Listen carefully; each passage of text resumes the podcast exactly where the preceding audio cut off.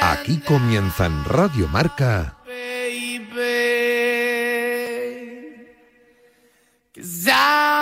Directo Marca con Rafa Sauquillo.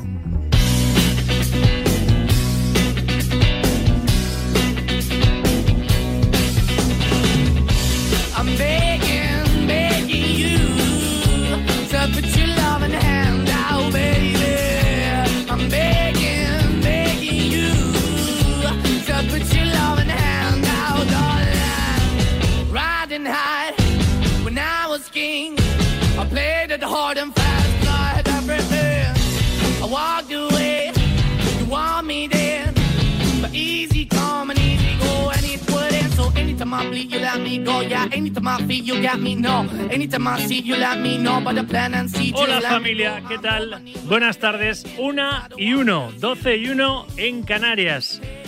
Uno ha empezado a perder la capacidad de la sorpresa, desde luego, porque conforme se destapó el escándalo del caso Negreira, pues va cogiendo todavía más forma y se van conociendo más detalles. El escándalo de José María Enríquez Negreira y sus cobros al Barça viven un nuevo capítulo que ha desvelado hoy el diario El Mundo. La contraprestación por sus servicios al club azulgrana alcanzan casi ya los 7 millones de euros y datan la relación desde 2001, año en el que Joan Gaspar era el presidente del club catalán. Ayer le preguntaron al director de fútbol, a Mateo Alemán, por todo esto. Y claro, el Barça, más allá del comunicado que emitió y esa reacción en redes sociales y en los medios oficiales del club de Joan Laporta, no sabe qué decir más.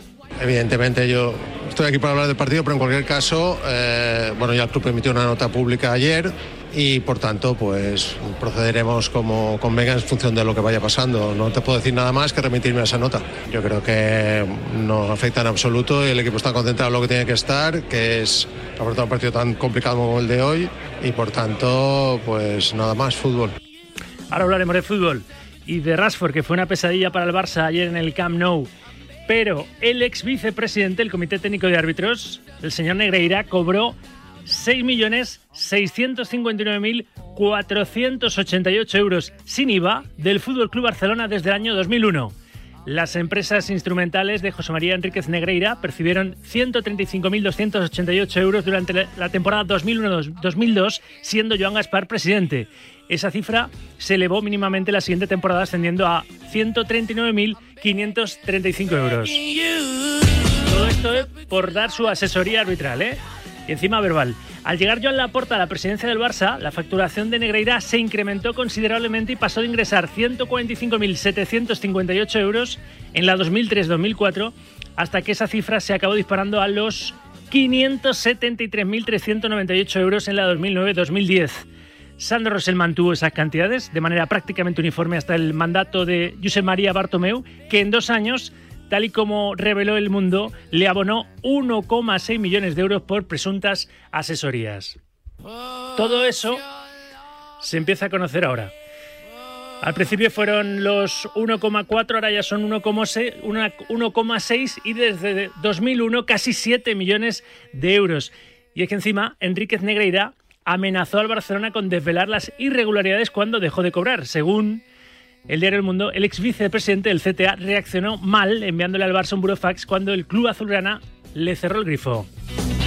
Si no hay acuerdo, saldrán las irregularidades, decía en ese burofax Negreira. El mundo desvela esas amenazas del ex vicepresidente del Comité Técnico de Árbitros. El ex colegiado advirtió al Barcelona con tirar de la manta si acababan los pagos. A través de Segurofax se mostró dispuesto a destapar un gran escándalo y contar todo sin miramientos.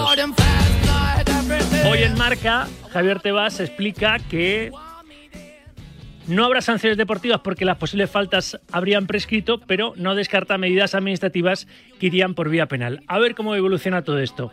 Lo peor es que este Barça Gate ha puesto en duda, por desgracia, e injustamente, a todo el colectivo arbitral y a la limpieza de la competición. Le han preguntado por ello hace unos minutos al entrenador del Real Madrid, Carlo Ancelotti. Esto, esto claro que, que la gente dude, dude de la competición no es algo bueno. El deporte es eh, algo que tiene que ser limpio siempre eh, y todos intentamos de trabajar para que el juego sea limpio.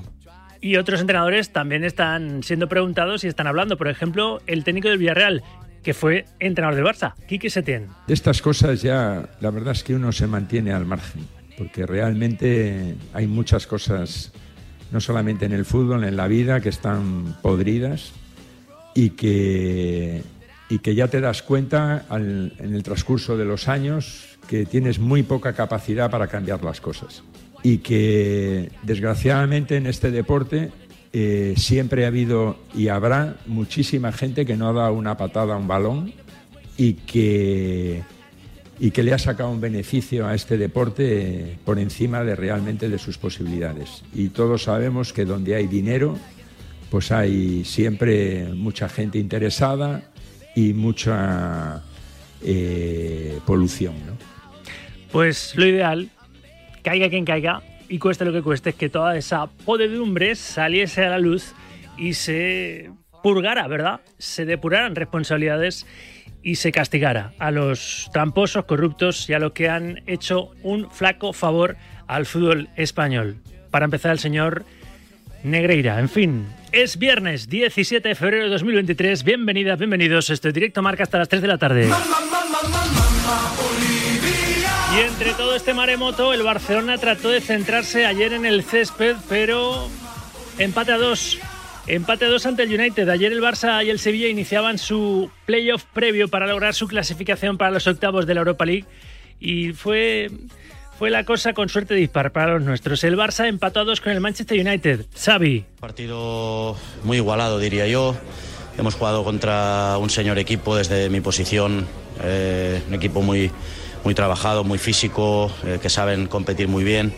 Bueno, hemos dominado en muchas fases del partido, han habido ocasiones para, para los dos equipos y, bueno, al final les hemos tenido. Les hemos tenido la sensación de que, de que hemos podido hacer el gol de la, de la victoria y bueno, ya dije ayer que me imaginaba que se decidiría todo en, en Old Trafford y así será. Sí, el jueves que viene, a las 9 de la noche, Manchester United-Barça. Veremos a ver si el Barcelona es capaz de remontar para clasificarse para los octavos de final de la Europa League. Hubo polémica arbitral, Xavi se quejó del arbitraje y lo peor para el Barça es que Pedri se retiró lesionado y va a tener para un mes en el dique seco el Canario. En cambio, el Sevilla se mostró más contundente y arrolló 3-0 al PSV Eindhoven. Jorge Sampaoli. Vi que convivimos con diferentes momentos, con momentos de, que ellos nos dominaron en el primer tiempo en algún momento, eh, de dominadores, cuando fuimos dominadores tuvimos la posibilidad de, convertir y podíamos haber convertido algún gol más. El rival en el segundo tiempo prácticamente no, no nos generó nada y, y eso también es un punto alto, aún no teniendo centrales que hayamos tenido la posibilidad de, de que el rival no nos, que no nos genere daño. Pues lo tiene bastante mejor, ¿verdad? El Sevilla para estar en los octavos de final de la Europa League después de ese 3-0 en Eindhoven. El jueves que viene a las 7 menos cuarto intentará rematar al PSV para lograr su clasificación. Mientras tanto, hoy mismo está está en marcha, estará en marcha a las 9 de la noche la jornada 22 de la Liga Santander. Esta noche a las 9 arranca una nueva jornada de Liga en Primera con el Girona Almería.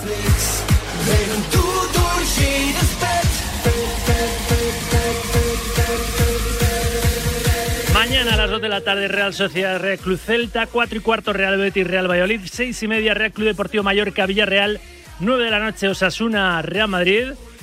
Por cierto, no viajan a Pamplona ni Benzema ni Cross. Eso sí, vuelven Courtois y Hazard.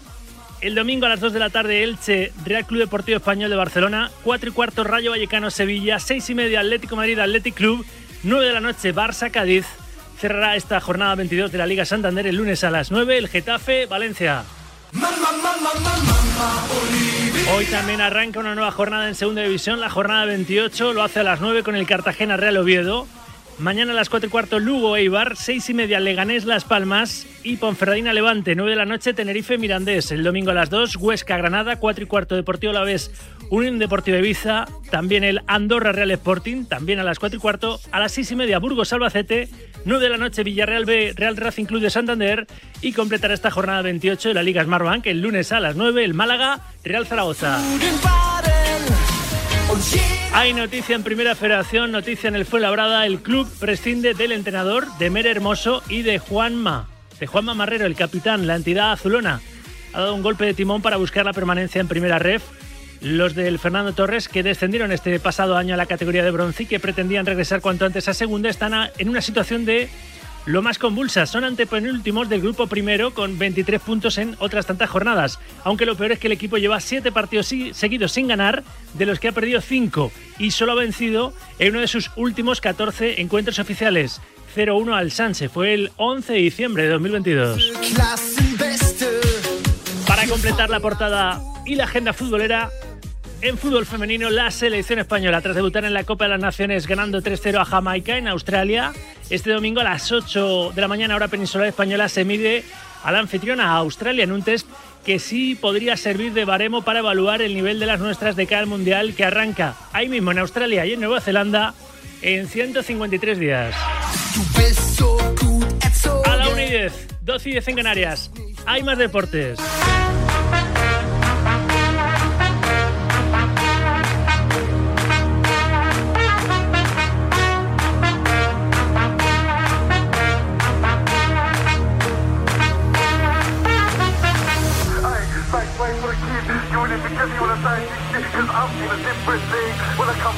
Por ejemplo, hay baloncesto y menuda sorpresa ayer, porque el Barça cayó ante Unicaja de Málaga 87-89. Los malagueños ganaron en la prórroga al equipo de que Vicius que se queda un poquito contra las cuerdas. El Barça a cao, el Madrid ganó por un punto 86-85 en el primer cuarto de final al Valencia Basket. Así que Madrid-Unicaja en semis para esta tarde a las seis y media. Tenerife Gran Canaria y a las nueve y media Juventud Badalona.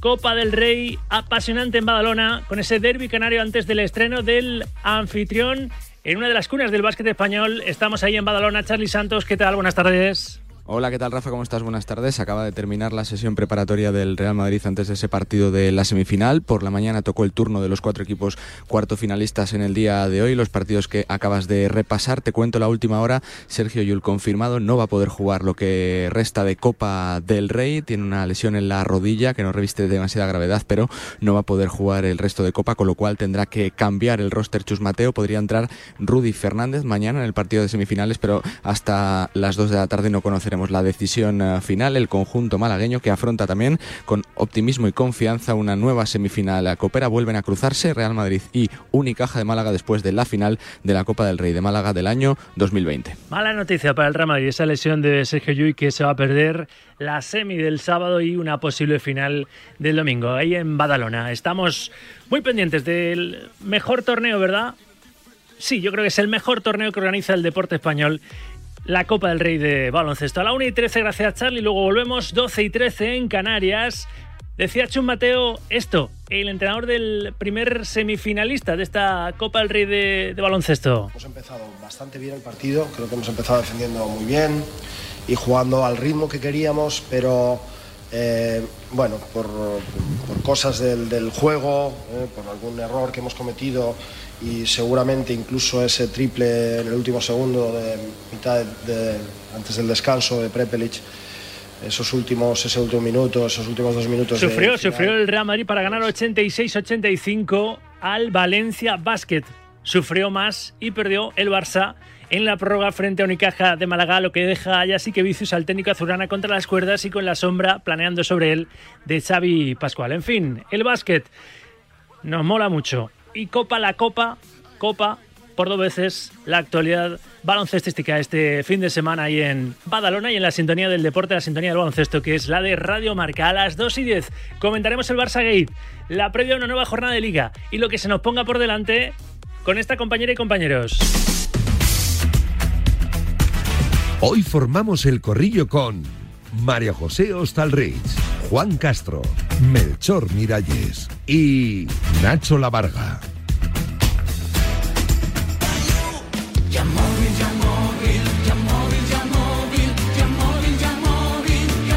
Tenemos muchas ganas de saber cómo va a ser el desenlace de la liga. Hay que esperar, quedan apenas 17 jornadas, pero son muchas. ¿Tú sabes quién es ya el campeón? ¿El campeón en la venta de coches? Yamóvil, si estás pensando en vender tu coche, ten una cosa clara, Yamóvil es el único concesionario en el que te superan cualquier tasación. Lleva tu coche a Yamóvil y gana un dinero extra. Yamóvil, el equipo con la mejor afición.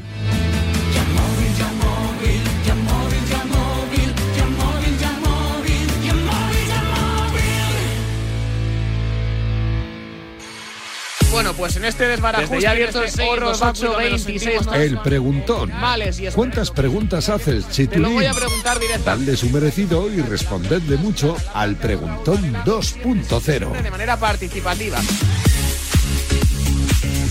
Chitu Gómez, sé que tienes también muchas ganas por tu parte de que el oyente medio de este programa haga radio deportiva con servidor, algo que nos gusta fomentar con tus preguntas. Así que preguntón 2.0, ahí tela que cortar, ¿eh? Ejerce como tal. Buenas tardes. ¿Qué tal, Rafa? Muy buenas. Aquí está el preguntón 628 26 90 92 en una semana donde estamos cerquita de conseguir el récord en cuanto a notas de audio se refiere. ¿Por qué será? 628 26 90 92. Yo te lo voy a decir, porque el tema del Barça, los árbitros y Negreira trae cola. Así que solamente me falta tu opinión. 628 26 90 92. ¿Se debería imponer una sanción deportiva al Fútbol Club Barcelona? ¿Se debería imponer ya? ¿Se debería demostrar algo más? ¿O no se debería imponer en ningún caso? 628 26 90 92. ¿Hacia dónde miras tú? ¿Crees en la impunidad de los árbitros? ¿Crees, por otro lado, en la limpieza de este estamento? ¿Crees que el señor Negreira tiene mucha jeta? ¿Cómo lo digieres tú este asunto tan sumamente peliagudo? Y si piensas que debería tener consecuencias y me apuntas cuáles son. O lo mismo hay que ser dorsitas, o lo mismo el Barça no hizo nada malo. Yo me fío de lo que digas tú. 628 26 90 92. Te voy a escuchar y en directo marca voy a dedicarte ese ratito de radio que tanto te mereces. Venga, os vamos a escuchar en el 628 26 90 92 hasta las 3 de la tarde y no vamos a perder más tiempo, ¿eh? Que lo que hoy desvela el mundo del caso Negreira tiene también mucha tela, mucha tela que cortar la vamos a analizar con uno de los periodistas que firman la información en directo marca hasta las 3 de la tarde con esta filosofía. El deporte con rigor, pero sin rigidez.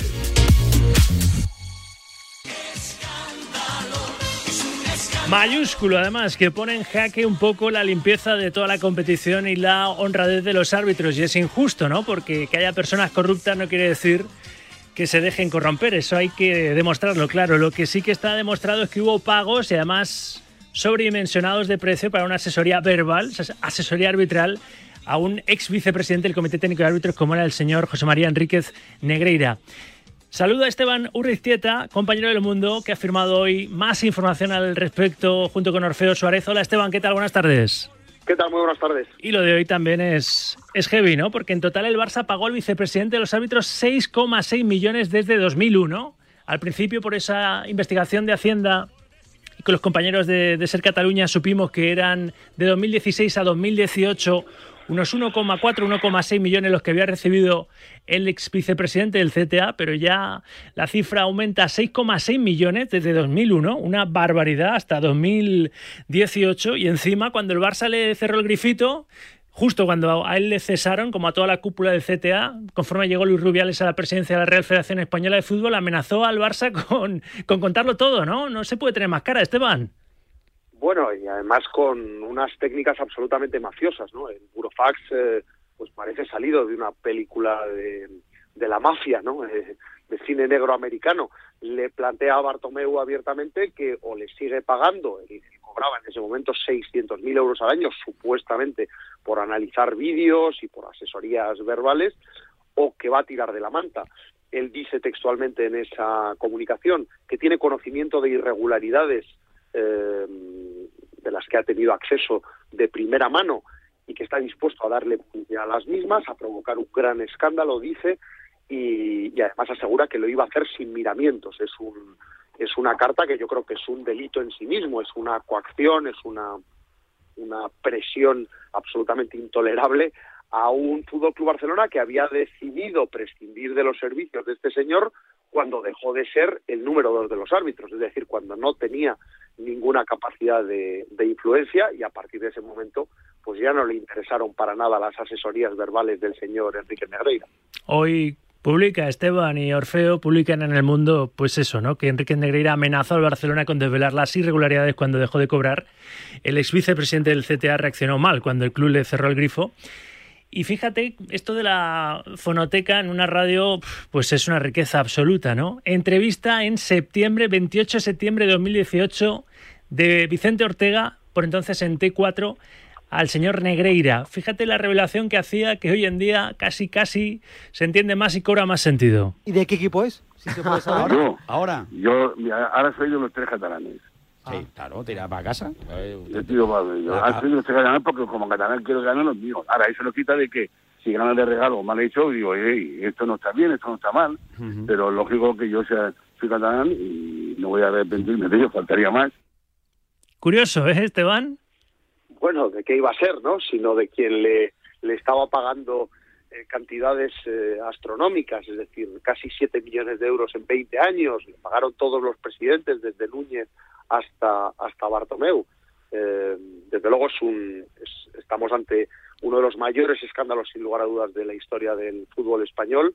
Y, hay que recordar y hay que subrayar que el señor Enrique Negreira cobró esas cantidades siendo el número dos de los árbitros españoles, estando en activo y utilizando una sociedad en la que él aparecía con cara y ojos. Es, de, es todo de una obscenidad que convierte este escándalo en algo absolutamente terrorífico. Quiero que escuches también a Antonio Jesús López Nieto, con el que hemos charlado esta mañana a diario, el entonces eh, componente de ese trío, ¿no? ¿Verdad? Que designaba, que, que componía ese, ese trío el Comité de Designación Arbitral, el ex colegiado internacional, el, el malagueño, el hoy presidente de Unicaja de Málaga, que esta mañana estaba feliz por que su equipo se había clasificado para las semis al eliminar a todo un Barça ayer en el Olímpico de Badalona. Fíjate lo que lo que dice el señor Negreira y cómo se desmarcan todos los árbitros de aquella época del entonces número 2 del Comité Técnico de Árbitros. Señor Negreira, con todo mi respeto, parece que lo que vende es humo. Los árbitros eran totalmente ajenos a este trajín. Jamás, nunca, siendo presidente, recibí ninguna llamada de ningún tipo de Enrique Negreira para, para que tuviera que arbitrar de una manera o de otra. No lo iba a tolerar. Pero es que jamás, porque además nunca he tenido esa competencia. ¿Usted le Ya, no se lo he recomendaría a Medina? ¿Se lo ha dicho? No, ya, ya se lo he dicho. O sea, usted le ha dicho a Medina Cantalejo que tiene que ir al juzgado. Yo, yo él me ha dicho que la federación tomará medidas y evidentemente yo lo creo, creo que es de responsabilidad por parte de la federación, me imagino que la liga, pero los árbitros también debíamos presentando, como- porque los árbitros no tienen identidad jurídica, como usted sabe, es la federación la que tiene identidad jurídica, pero hay muchos árbitros que ya no somos árbitros, que hemos estado en ese tiempo, y no sería ninguna locura que lo presentáramos como acusación particular, si corresponde, porque está en juego nuestro honor. Todos los árbitros de aquella época, también los de ahora, ¿no? Porque esa sombra de, la duda, pues parece que se queda así desvanecida y es casi atemporal, poniendo en duda su honestidad y la limpieza de la competición. Están los árbitros de por entonces, sobre todo, que fuman en pipa, Esteban. Bueno, es normal, ¿no? Es decir, eh, no se puede generalizar y no se puede extender la zona de sospecha contra todo el colectivo, pero eh, hay una realidad que es incuestionable y que está ahí, que es que el número dos de los árbitros cobró casi 7 millones del Fútbol Club Barcelona, estando en activo, eh, que lo hizo por unas asesorías que ni tan siquiera él ha sido capaz de acreditar y, que por si fuera poco, cuando le dejan de pagar, eh, mediante un burofax dice que, que va a tirar de la manta y que va a destapar un gran escándalo. Por lo tanto, eh, yo creo que, que, que este asunto, como digo, no va a hacer más que crecer eh, y va a acabar muy mal eh, eh, en todos los sentidos. ¿no? que eso es lo que desvela hoy el mundo, lo que publican Esteban Orrestieta y Orfeo Suárez Negreira avisó en 2019 al club, al Barça, que denunciaría en el juzgado conductas que conocía de primera mano y que tendrían graves consecuencias. Comunicaba así su enfado por haber dejado de cobrar después de todo este tiempo juntos. Esto entrecomillado, lo dice en el propio Burofax, así tal cual, y tras recibir de eh, el Barça 6,6 millones de euros, repetimos, desde 2001. Sabes que Medina Cantalejo también ha reaccionado, el actual presidente del Comité Técnico de Árbitros, ha hecho unas declaraciones en los medios oficiales de la Real Federación Española de Fútbol. Y el sevillano muestra su repulsa ante los hechos que se están eh, publicando sobre el caso Negreira y desvincula a la administración Rubiales de cualquier vinculación con el ex vicepresidente del CTA. Dice, llevo 40 años en el arbitraje y este es uno de los momentos más tristes que he vivido. He estado durante 11 años en primera y puedo decir a todos que no hubo ni a mí ni a mis compañeros, y muchos de ellos están ahora en medios de comunicación, eh, ningún tipo de indicación para tener algún tipo de inclinación en el resultado, toma de decisiones o toma de decisiones que pudieran beneficiar a uno o a otro. Por eso López Nieto le recomendaba esta mañana a Medina Cantalejo que vayan a los juzgados como acusación particular porque está en juego el honor de, todo el colectivo arbitral. El problema de todo esto es ahora demostrar que todos esos pagos tuvieron algún tipo de incidencia en el arbitraje de todos esos años a favor del Barça, ¿no? No sé si por ahí podemos hacer un poquito de spoiler, si hay algo más que el mundo todavía se ha guardado para, para publicar en sucesivos días, Esteban. Bueno, vamos a publicar, vamos a seguir publicando información relevante, pero de momento no podemos contestar a la pregunta del millón. Si ese dinero eh, de esas cantidades tan importantes eran para repartir eh, y si hay terceros implicados eh, llevándose una parte del botín a cambio de variar sus decisiones arbitrales. Yo creo que eso de momento ni tan siquiera la Fiscalía eh, puede contestar a esa pregunta. Si la Fiscalía avanza, si se siguen conociendo más datos, si ya hay movimientos de cuentas y demás, que es lo que pues uno teme ¿no? que pueda pasar entre, entre todas las partes o en alguna de las partes que se puedan ver salpicadas o ya están salpicadas de hecho. Hoy leemos a Tebas que dice que no habrá sanciones deportivas porque las posibles faltas habrían prescrito, mm, tirando de la nueva ley del deporte. Eh, leemos al director, al presidente de la liga también eh, en marca no descartar medidas, Esteban, y el último que te pregunto, medidas administrativas que irían por vía penal. Pero todo puede quedar a la, fin y a la postre en agua de borrajas, que es un poco el, el peligro ¿no? de los que nos hemos rasgado las vestiduras, no solo desde los medios de comunicación y todos los sectores de, este show business, sino también el, el aficionado medio, ¿no? con todo lo que se ha destapado. Nada, desde luego en la justicia ordinaria esto va a tener recorrido eh, seguro. La intención en estos momentos de la Fiscalía es interponer una querella, está practicando las últimas diligencias eh, que tiene pendientes sobre este asunto y este caso va a acabar en manos de un juez y va a tener recorrido judicial. Por lo tanto, vamos a tener, por desgracia, y para, para es una mala noticia para el fútbol español, pero va a haber escándalo para el rato. Otra cosa es que luego haya o no sanciones deportivas, que eso es bastante más complicado, ¿no? Bueno, ya ha dicho Javier Tebas que está prescrito eh, y ha avanzado que no las va a haber. Ahora bien, yo creo que a medida que se vayan conociendo más eh, informaciones, pues va a ser más difícil justificar que un club que ha incurrido en estas prácticas eh, le vayan a salir gratis. ¿no? Esteban Urriztieta, Orfeo Suárez, a ambos, y con Esteban es con quien estoy charlando antes, eh, Ortega hablaba con Orfeo Suárez. Felicidades, una vez más, un día más, y gracias eh, por lo que hacéis por el periodismo.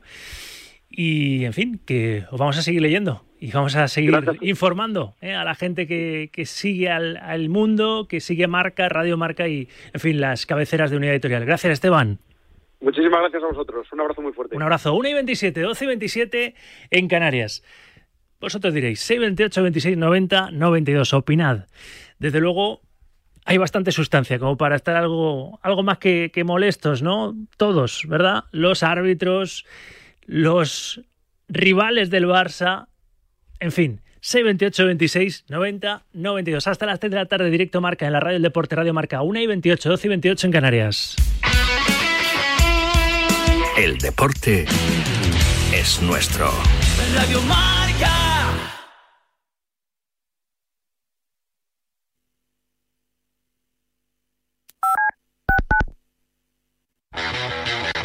Viernes de 3 a 4, Yanela Clavo le pasa el testigo del Cuídate a Natalia Freire, que junto a Juan Carlos Higuero, Dani Porro, Fran Peneito y Lorenzo Albadalejo recorrerán la distancia entre el atletismo y la vida saludable para que todos nos cuidemos practicando el deporte más popular, el atletismo.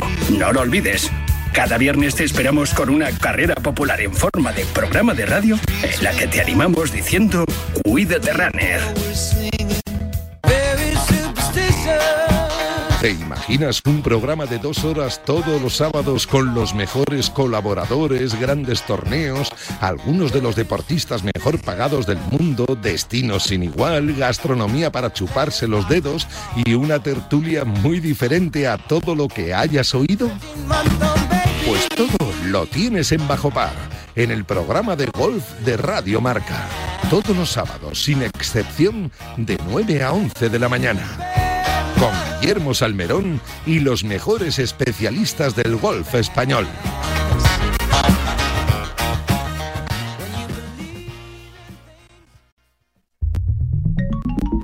Servicio de WhatsApp de Radio Marca. Buenos días, Chuli. 628 26 90 92. Buenos días, Super Bowl. Envía tu nota de audio y cuéntanos tu opinión, sugerencias y quejas. Buenas tardes, Amaro. Porque tú haces la radio. Buenas tardes, pizarreros. 628 26 90 92. Vicente, buenos días. Participa en la radio del deporte. Buenas tardes, Radio Marqueros. Te estamos esperando. Bueno, ahí lo dejo, ¿eh? Radio Marca se emoción.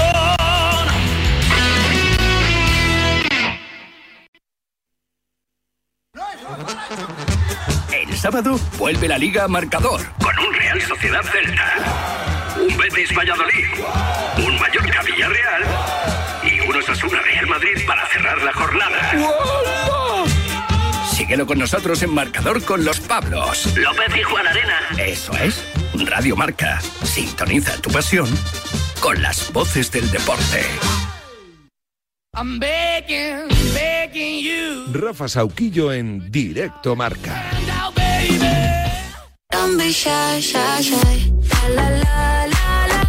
Una y media, doce y media en Canarias. Hemos hablado con Esteban Urristieta del asunto del día, lo sigue siendo. El caso Negreira, el caso Barça Gate, porque en el episodio de hoy va a haber bastantes capítulos, me da a mí. Hoy en el mundo nos cuentan los compañeros que el número 2 de los árbitros amenazó por Burofax con un escándalo mayor que lo que él cobraba, ¿verdad? Por no hacer nada, o sí, veremos a ver.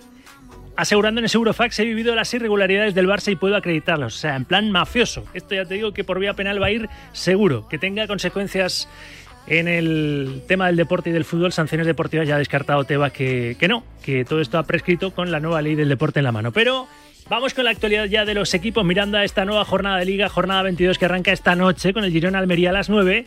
El Real Madrid juega mañana en Pamplona frente a Osasuna. Actualidad blanca. Hola, Miguel Ángel Toribio, ¿qué tal? Buenas tardes. ¿Qué tal, Rafa? Buenas tardes. Hemos escuchado en la portada del programa a Ancelotti, ha disparado balones fuera, ha despejado todo, claro, no quieren entrar en líos desde el resto de clubes, ¿verdad?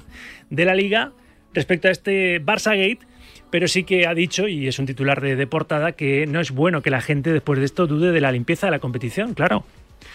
Bueno, yo creo que es lo más alto que, va a alzar la voz el Real Madrid, esas declaraciones de, Ancelotti, que tampoco se mete mucho en el, en el fango, eh, toca el tema de forma superficial, creo que acierta, eh, hay una investigación eh, abierta, hay muchos temas por esclarecer y, bueno, pues tampoco gana nada el, Real Madrid eh, hablando abiertamente, ya sea por boca de Ancelotti, por boca de Florentino Pérez, por boca de Butragueño que, que pase pues eh, toda la, la, corriente y después, una vez que ya alguien se haya pronunciado desde, desde el Poder Judicial o desde, bueno, pues a quien le corresponda, pues ya el Madrid eh, se le podrá preguntar y hablarán más abiertamente o no, pero creo que es un tema que al Madrid ahora mismo le toca ni de soslayo, le toca bastante lejos y creo que tienen que centrarse en lo deportivo, que, es bastante, con esa visita a Pamplona, a Anfield y los dos partidos en el Santiago Bernabéu, Derby y Clásico de Copa. Vamos a analizar primero lo de mañana, eh, pero dejamos ahí esa frase también en la portada de marca.com, Ancelotti dos puntos, que la gente dude de la competición no es algo bueno.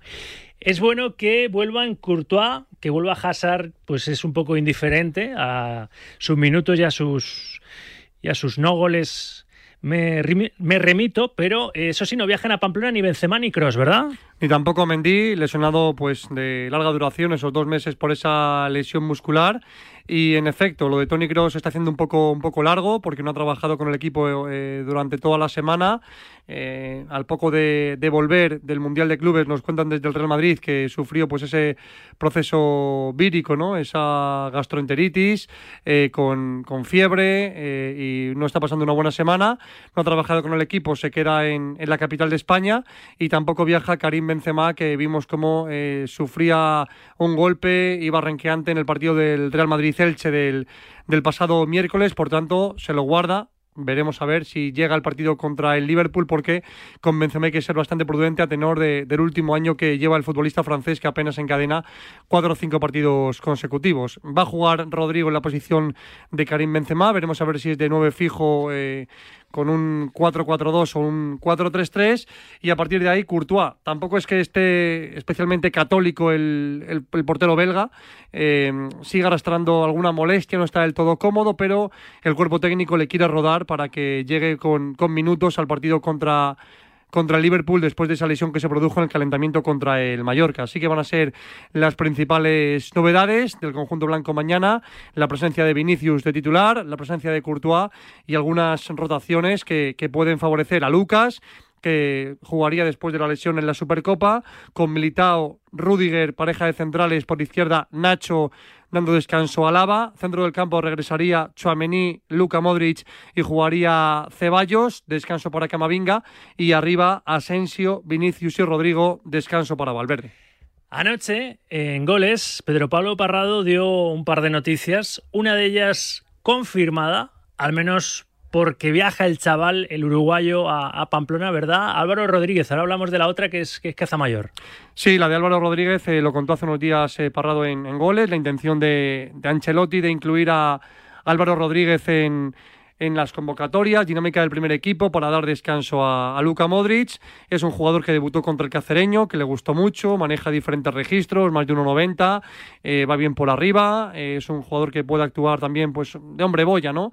Bajando balones, buscando segunda jugada, de espaldas en la portería y se ha visto que tiene gol en el Sudamericano Sub-20 donde eh, su selección, la, la uruguaya, ha quedado segunda y donde el futbolista que nació en, en España, eh, pero que juega con la, con la Celeste, ha marcado cinco goles. Mañana vuelve a una convocatoria, ya ha estado en, en varias, recuerdo contra el Sevilla, también contra el Cacereño, así que a ver si mañana tiene minutos el futbolista del Castilla, Álvaro Rodríguez, eh, a las órdenes de Carlo Ancelotti. La de Álvaro entonces la contó Pedro Pablo Parrado estos, estos días. La de Benzema, que es el protagonista de la noticia, la contó anoche. Primero vamos a recuperar lo que le preguntaron, preguntasteis a Ancelotti en la previa, el martes, en la previa de recibir al Elche para abrochar la jornada 21 de la Liga Santander, sobre el futuro del francés.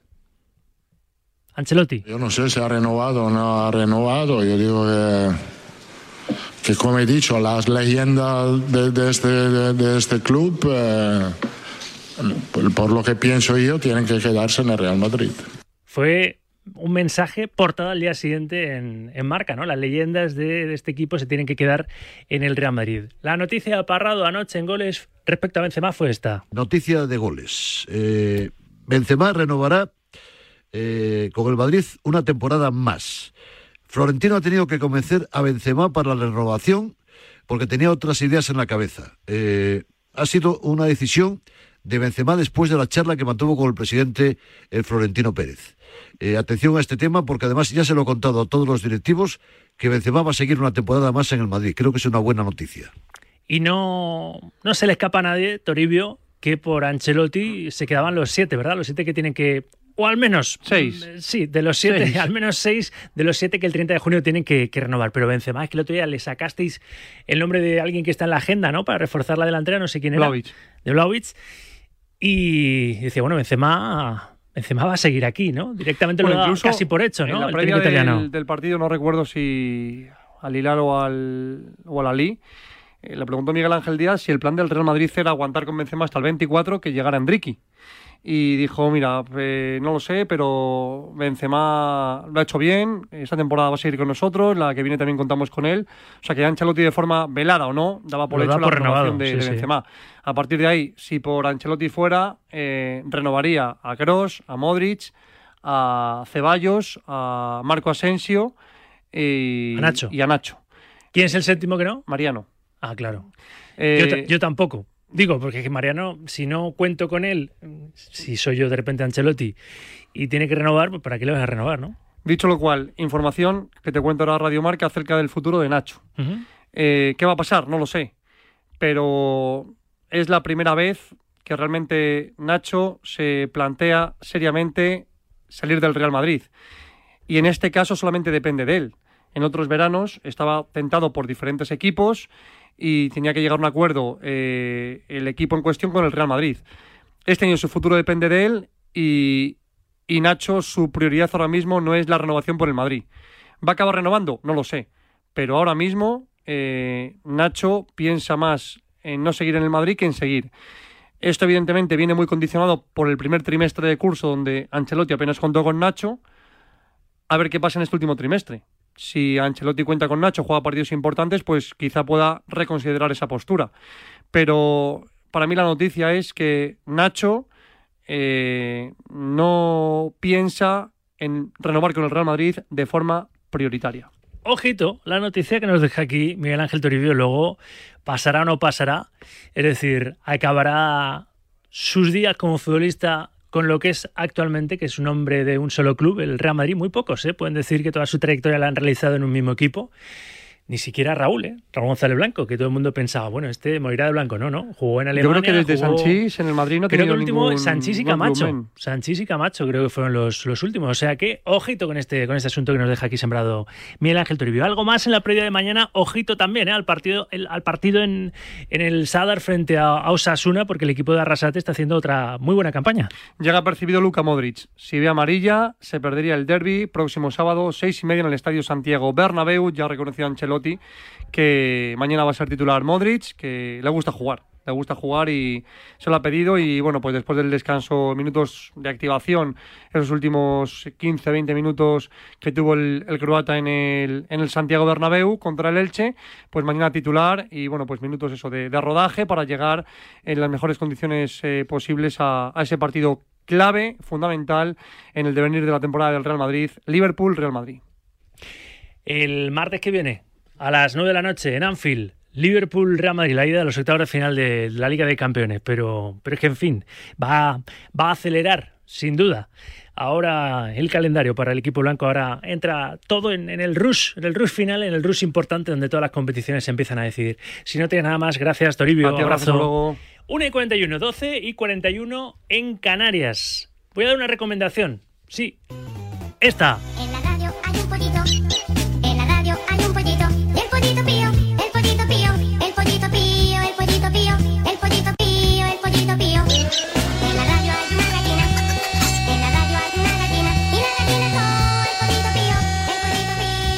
Atentos, atención. Sí, sí, las sirenas para que te des cuenta de que te quedan menos de 24 horas para participar en la Peña Quineláticas de Oro del pollitodeoro.com. No lo dudes más, no te lo pienses más y disfruta de cada partido del fin de semana. Ya han repartido más de 250.000 euros entre sus participantes. ¿A qué esperas a ser uno de ellos? Que el lunes lo lamentarás si no. Pío, el pollito pío. En la radio hay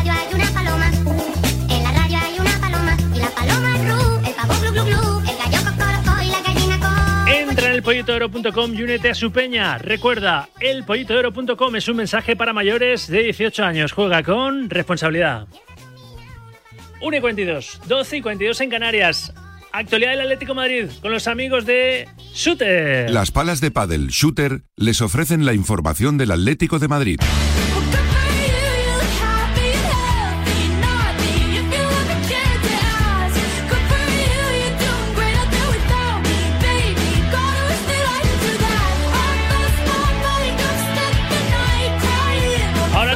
Actualidad pura y dura del Atlético, pero es el hombre más rojo y blanco de Wolpa del Tour y encima, encima esta sección viene patrocinada por las palas de Padel Shooter, o sea que nos viene al dedillo Nacho Palencia, Wolpa del Tour. Hola Nachete, ¿qué tal? Buenas tardes.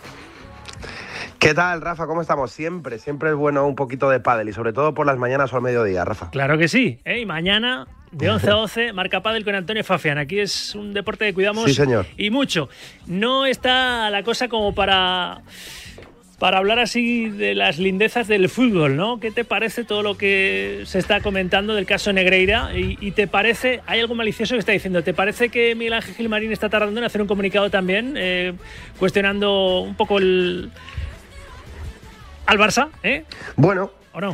Bueno, vamos a ver. eh, siempre con el presunte por delante, que hay que tener mucho cuidado en todo esto y tiene que ser la justicia quien dictamine todo esto, pero, pero parece todo bastante claro y más con los papeles que, ha sacado del mundo. Acabo de escuchar ahora a Esteban hace muy poco con, contigo aquí en, en Radio Marca, Rafa, eh, y me parece, me parece lamentable, me parece vergonzoso, pero no me sorprende, no me sorprende que pasen estas cosas. No me sorprende, primero, porque he visto cosas muy extrañas, he visto arbitrajes muy civilinos y no me sorprende que este tipo de cosas pasen en nuestro fútbol, porque lo hemos visto en la Liga Italiana y lo hemos visto en la Liga Española. Para mí, eh, si esto se comprueba y es verídico, eh, yo le pondría al Barça, aunque paguen justo por, justo por pecadores, una sanción ejemplar, Rafa. Dice Carpio hoy en el fondo y las formas, en la última de marca, que esto no puede quedar en nada. Eso lo pensamos todos, ¿verdad? Los hechos del caso Negreira son muy graves, los indicios asustan, pero lo peor es la sensación de impunidad, de que esto va a quedar así, en nada, de tolerancia con la corrupción. Eso es lo que más nos, nos preocupa. Pero bueno, lo que le ocupa y preocupa a la afición del Atlético Madrid, más allá de que se pueda saber si esas temporadas que quedó subcampeón fue, ¿verdad? De liga fue en buena lid, porque, en fin, el Barça le había pagado al vicepresidente de los árbitros desde 2001 6,6 millones y eso, claro, hace que pongamos casi todo, casi todo en duda. El Atlético tiene que afianzarse en, la cuarta plaza, quiere ir a por la tercera y Coque el otro día, después de ganar en Balaídos, situó el listón en la segunda. Nachete, ¿demasiado optimismo del capitán colchonero? No, yo creo que no. Por contestar a la primera, el Atlético tiene que pelear esas dos ligas en la que el Barça, en teoría, pagó al segundo del Comité Técnico Arbitral eh, por asesorar. El Atlético tiene que pelear esas dos ligas, porque quedó segundo, Rafa, 100%, y creo que lo va a hacer. Eh, y luego lo siguiente, yo no es que le vea optimista, es verdad que el Atlético ha recuperado un poquito la esencia, sin ser un Atlético, evidentemente, que nos recuerde al año de, de la liga. Es un Atlético por lo menos más sólido y con las ideas un poco más claras. Yo creo que si el Atlético de Madrid hace las cosas bien, la tercera plaza la tiene que tener asegurada, porque por presupuesto y por plantilla es mejor equipo que la, que la Real Sociedad. eh, y por entrenador, diría que también. Y luego la segunda, pues el Madrid se deja un poco marchar, porque en Champions se le complica con el Liverpool, porque luego tiene la Copa del Rey con el Barça. Pues oye, eh, hay que estar ahí, ¿y por qué no? No te digo que el Atlético pueda conseguir un pleno, pero sí tiene que sumar de tres en tres para, a falta de seis, siete jornadas, Rafa, que el Atlético ya esté prácticamente asegurado en Champions la temporada que viene. Gracias, Palencia. Abrazo. Un abrazo, Rafa. Vamos a repasar la última hora del Atlético de Madrid, la actualidad pura y dura. Con Pablo Egea, compañero de marca. Hola, Pablo, ¿qué tal? Buenas tardes. ¿Qué tal, Rafa? Muy buenas. El ¿Cómo Atlético estamos? recibe el domingo a las seis y media al Atlético de Bilbao en este compromiso de la jornada 22 para el equipo de Simeone. Y hay que hablar de, de un niño, ¿verdad? De un niño como es Adrián. ¿Qué forma de, de, de celebrar la renovación de hace unos días, ¿no? Trabajando ya con el primer equipo.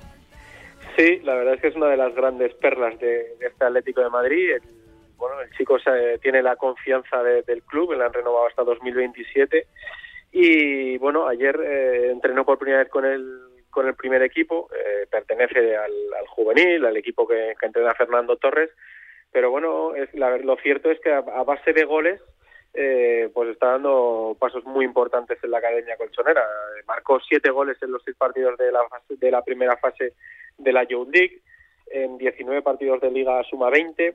Y, y bueno, es una de las perlas ahora que, eh, que Pablo Barrios se, se ha sentado y ha dado ese salto y ya es futbolista del primer equipo, pues bueno, todas las miradas eh, están puestas ahora en, Adrián Niño, que desde el club eh, bueno han querido valorar, eh, han querido renovar y han querido sobre todo retener en un equipo donde precisamente el chaval quiere quiere triunfar. Él no ha escuchado a otros equipos, él, solo piensa en, en y blanco y, y, bueno, espera cumplir su sueño dentro de, de muy poquito.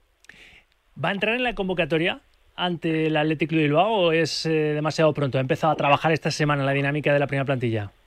Sí, a ver, yo creo que es complicado. Eh, dependerá también de- del estado de Memphis. Eh, hay que recordar que Memphis todavía no ha entrenado en esta semana con, con sus compañeros por un golpe que sufrió contra el Celta.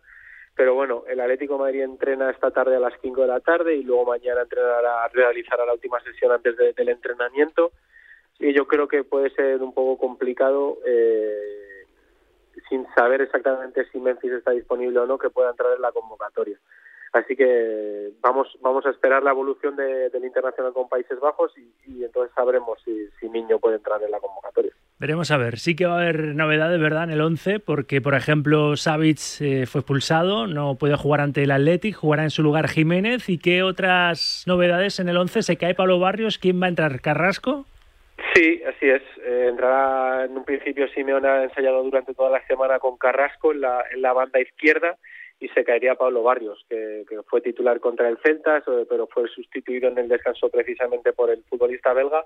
Y el belga, aunque bien es cierto que esta temporada no está mostrando su mejor versión, eh, sí que bueno fue clave en el gol de, de Memphis. El, disparo que terminó en el gol del, del delantero fue, fue de Carrasco y en esta ocasión, bueno, pues todo apunta que va a ser titular en, en la banda izquierda y como bien dices, Jiménez será el sustituto del, del expulsado del sancionado, Savic, y formará en la defensa con, con Hermoso y, lo res- y el resto del equipo, pues un poco lo, lo habitual. Eh, Correa apunta a la punta de ataque con, con Griezmann, Morata también se cara de, de- este 11 y bueno, la defensa la que ya más o menos eh, todo el mundo sabe, con Agüel en la derecha, Reinildo en la izquierda, Hermoso y Jiménez en el centro, los mediocentros para De Paul y Coque, que son la pareja en la que ahora mismo está se está apoyando el Cholo Simeone, en la derecha estará Llorente, en la izquierda Carrasco y en la punta de ataque eh, Correa estará acompañado de, Griezmann, que es un poco también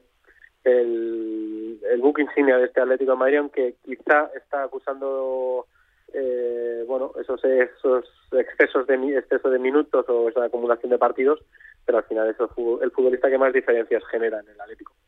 Pablo Egea, te leemos en marca. Gracias, abrazo. Muy bien, un abrazo, chao. Recordemos el detallazo que va a tener el Atlético Madrid con su papá, con el Athletic Club, que cumple el domingo 125 años y le cede la primera camiseta. Es decir, va a jugar casi como si fuera local el equipo de Ernesto Valverde, que hoy ha sido renovado hasta 2024, por cierto, por el equipo de, por el club del, Bocho. Va a jugar con la roja y blanca el Athletic Club en el Metropolitano. ¿eh? Detalle del Atlético Madrid con el Athletic Club de, de Bilbao. La información siempre del Atlético de Madrid con los amigos de Shooter. ¿Quieres probar qué se siente jugando con una pala de pádel profesional shooter? Mayor control. Sistema antivibración.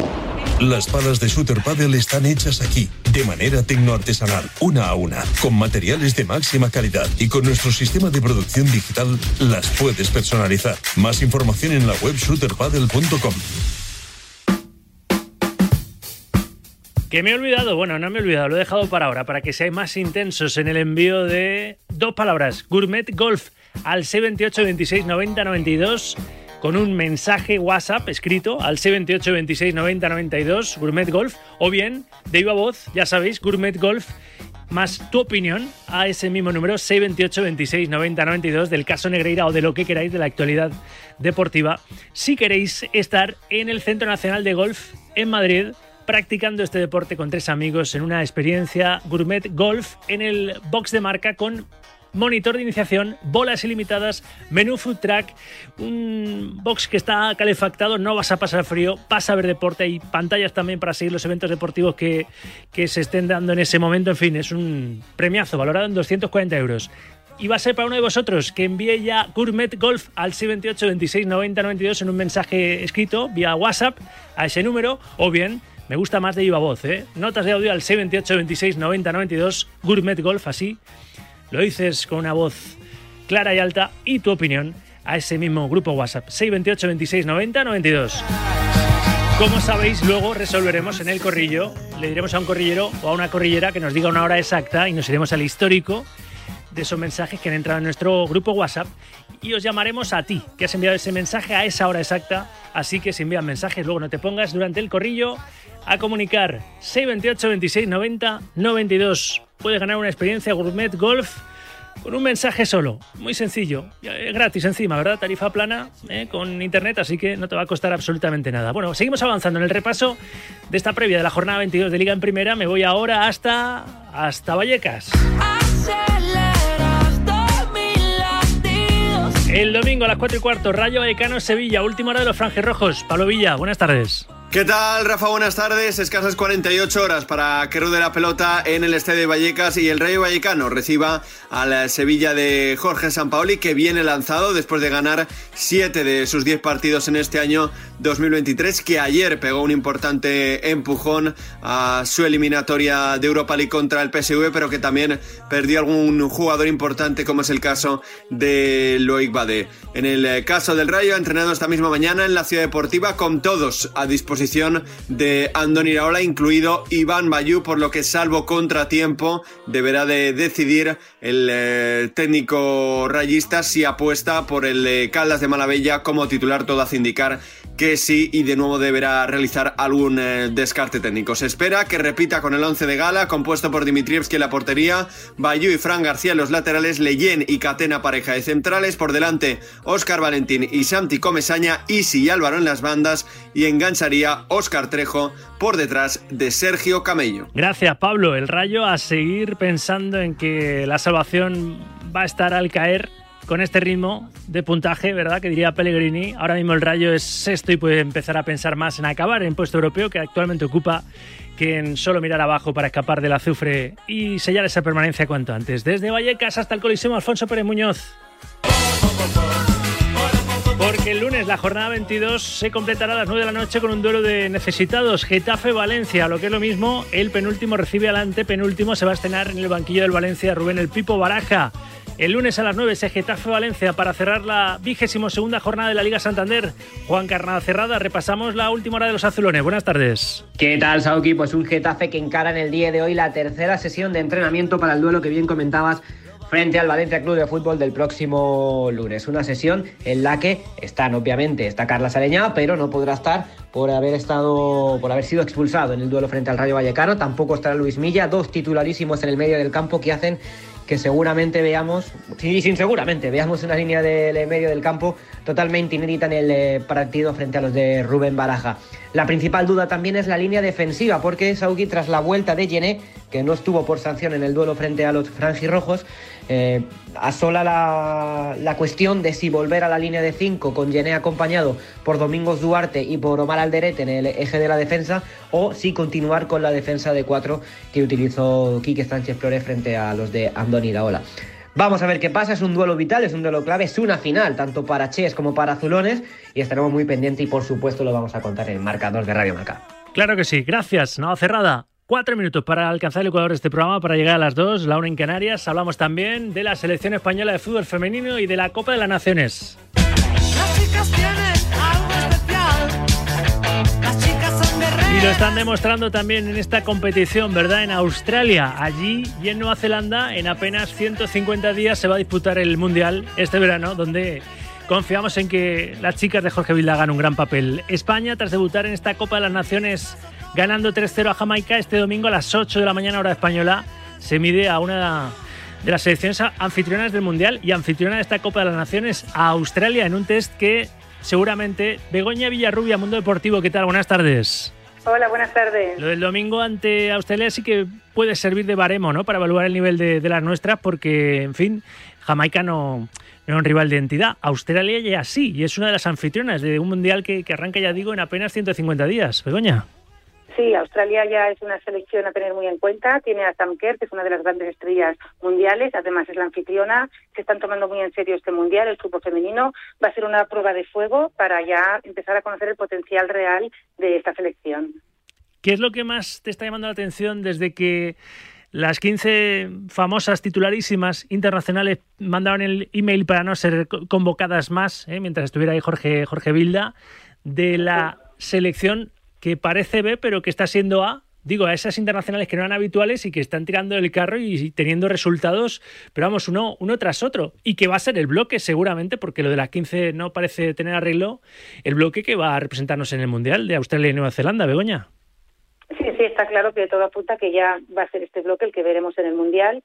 Mm, Parece que no hay acercamiento, no hay, no está habiendo acuerdo y todo indica por ahora que será este, este equipo B, que como tú dices ya es el equipo A, ya nos hemos acostumbrado a, a verlas. Es un equipo que es verdad que para no contar con las 15, que en realidad eran las, las mejores que había en el momento, pues está dejando muy buenas sensaciones. A mí personalmente me gusta bastante, no solamente contra Jamaica, que es un rival más débil, como has dicho, es que se empató contra Suecia, se ganó a Estados Unidos y además está jugando muy bien. Es un bloque joven, con eh, jugadoras que, que para la juventud que tienen aportan mu- mucha frescura, están dando ese estilo de toque y posesión tan típico, de tan habitual de la selección española. A mí personalmente me está gustando. Veo quizás un poco el centro del campo me encanta, con, con Maite Oroz, mm, con Zornoza, con Fiamma, la mm, jovencita. Y yo quizás veo un poquito más de fisuras en defensa, creo que todavía no está muy clara la defensa que habrá. Aquí sí que se está notando pues ausencias como la de Mapi o la de Irene Paredes Claro. o Navalle, ¿sabes? Pero en el resto yo creo que se está cumpliendo muy muy bien, tanto en ataque como en el centro del campo, y creo que es un equipo que puede aspirar a, a hacer cosillas. Esperemos que sí, cruzaremos los dedos. Gracias, Begoña, te leemos un abrazo. Gracias, un abrazo. Begoña Villarrubia, siguiendo a la selección española siempre y, a- y al fútbol femenino en general, en mundo, en mundo deportivo. Este consejo y nos vamos a, a publicidad y abrimos la segunda hora y última hora del programa. ¿Necesitas un coche? Barato, automático, 7 plazas, cabrio quizá, monovolumen, 4x4, qué sé yo. Bueno, en Automóviles Alhambra tienen 399 coches más el tuyo. Mira su página web y deja que te encuentre. Todos los coches están en automóvilesalhambra.es. Leo que Pedro Sánchez, el presidente del gobierno, se remite a la federación y la liga para aclarar el caso Negreiro. El presidente ha recordado que la federación va a abrir una investigación y esperará a los avances de la misma. Hasta en esto, ¿eh? se va a meter al final hasta el gobierno. Bueno, lo deja en manos de la federación y de la liga. Vamos, que no va a pasar nada. Ya os lo dije yo desde que se destapó el caso Negreira. Hasta las 3, directo.